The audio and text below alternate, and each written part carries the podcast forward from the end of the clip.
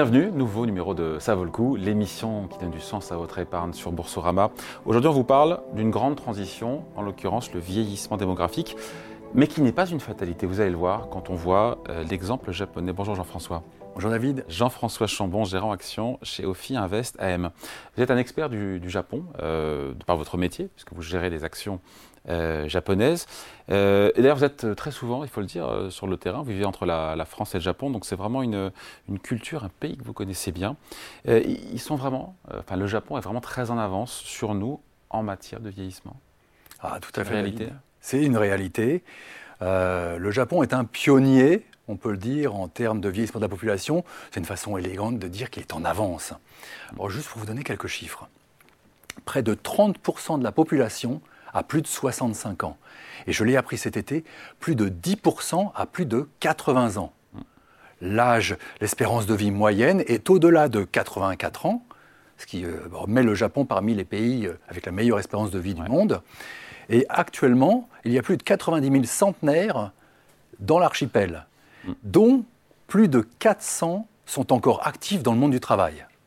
En étant centenaire. En étant centenaire. Voilà, ça place la, barre assez haut. Euh, le Japon, donc, il n'a pas seulement euh, une population âgée, ça on vient de le voir, euh, mais qui a aussi un taux de natalité qui est bas. Et donc, cette combinaison plus grande espérance de vie et plus faible taux de natalité, ça conduit évidemment, on comprend bien, à un renversement de la pyramide des âges. Et donc, ça mène à des problèmes, notamment en termes de, perte de, savoir-faire. Ah, c'est une réalité, ça? C'est une réalité. La situation n'est pas aussi critique qu'en Corée du Sud, où le taux de natalité est à 0,8. Mais avec 1,4, le taux de natalité japonais entrave la transmission de savoir-faire entre les générations. Alors que faire? Bah, Maintenir les seniors plus longtemps dans le monde du travail. Pour transmettre leur savoir. Pour transmettre leur savoir. Parce qu'au Japon, la retraite n'est pas synonyme d'inactivité. C'est l'occasion de transmettre un savoir acquis pendant des dizaines d'années aux plus jeunes. Ce qu'on voit au Japon, c'est que maintenir les seniors dans le monde du travail, c'est la valeur sociale du travail qui est mise en avant et non pas la productivité.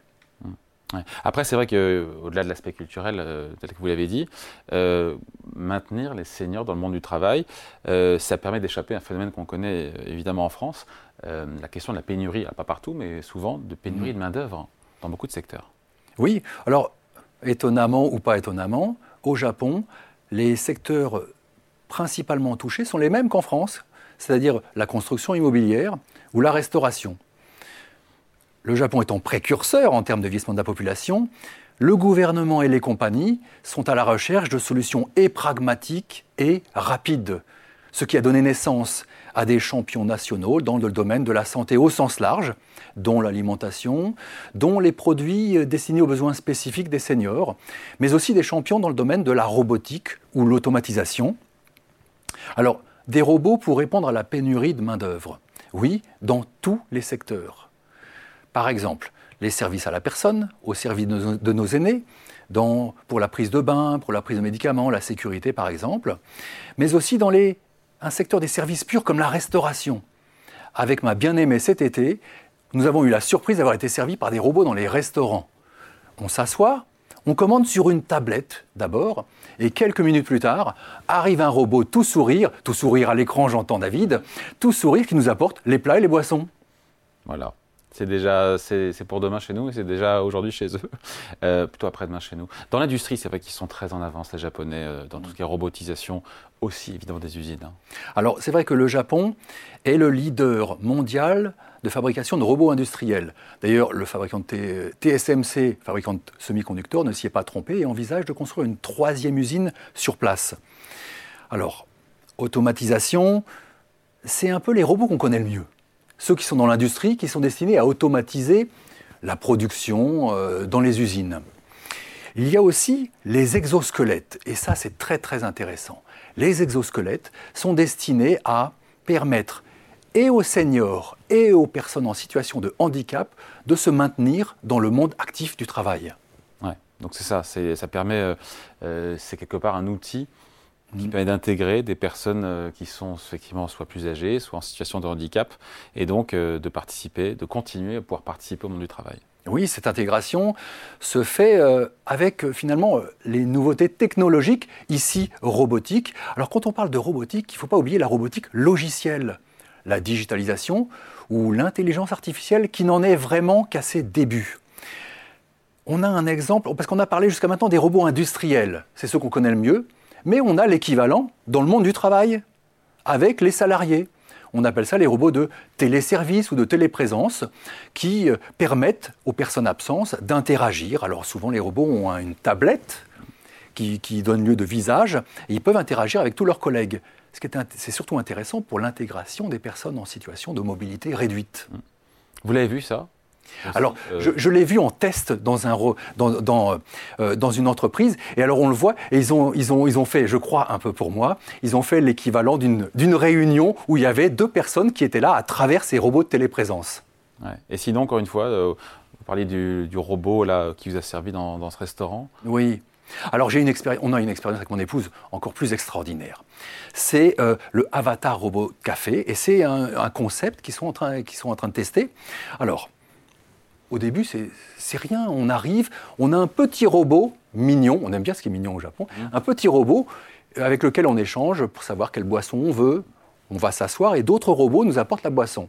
Et on échange avec ces robots qui restent avec nous pour discuter un petit peu.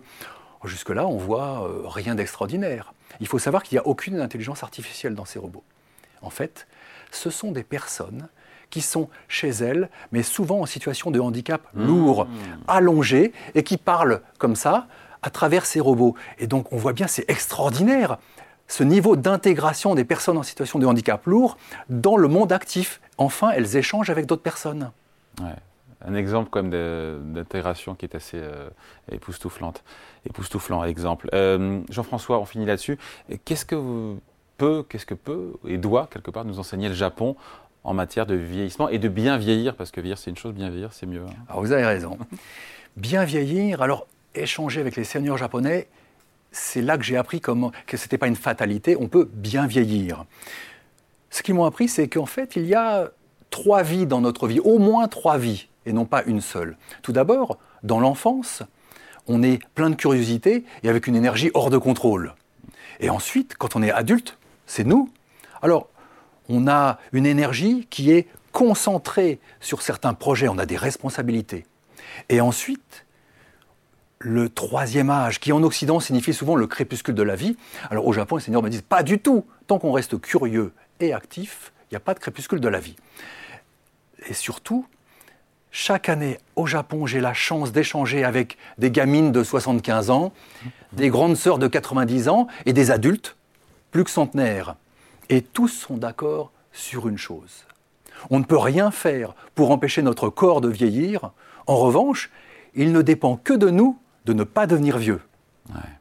Bon, après, encore une fois, c'est un modèle à suivre, le Japon, mais le Japon n'est pas, notamment, enfin, n'est pas totalement tiré d'affaire sur la problématique du vieillissement non plus. C'est vrai, David. J'aimerais bien dire que tout va bien et tout est parfait, mais il reste de nombreux défis à relever encore. Par exemple, en 2022, la population japonaise a baissé de 800 000 personnes. Alors, 300 000 étrangers qui viennent et s'installer au Japon, ça ne compense pas du tout cette diminution de population. Ensuite, un vieillissement de la population, ça entraîne un poids supplémentaire et sur le système de retraite et sur le système de santé. Et c'est pourquoi nous, la vieille Europe, nous devons regarder continuellement de près ce laboratoire vivant qu'est le Japon pour nous-mêmes appréhender et apprendre pour nous préparer à ce vieillissement de notre propre population.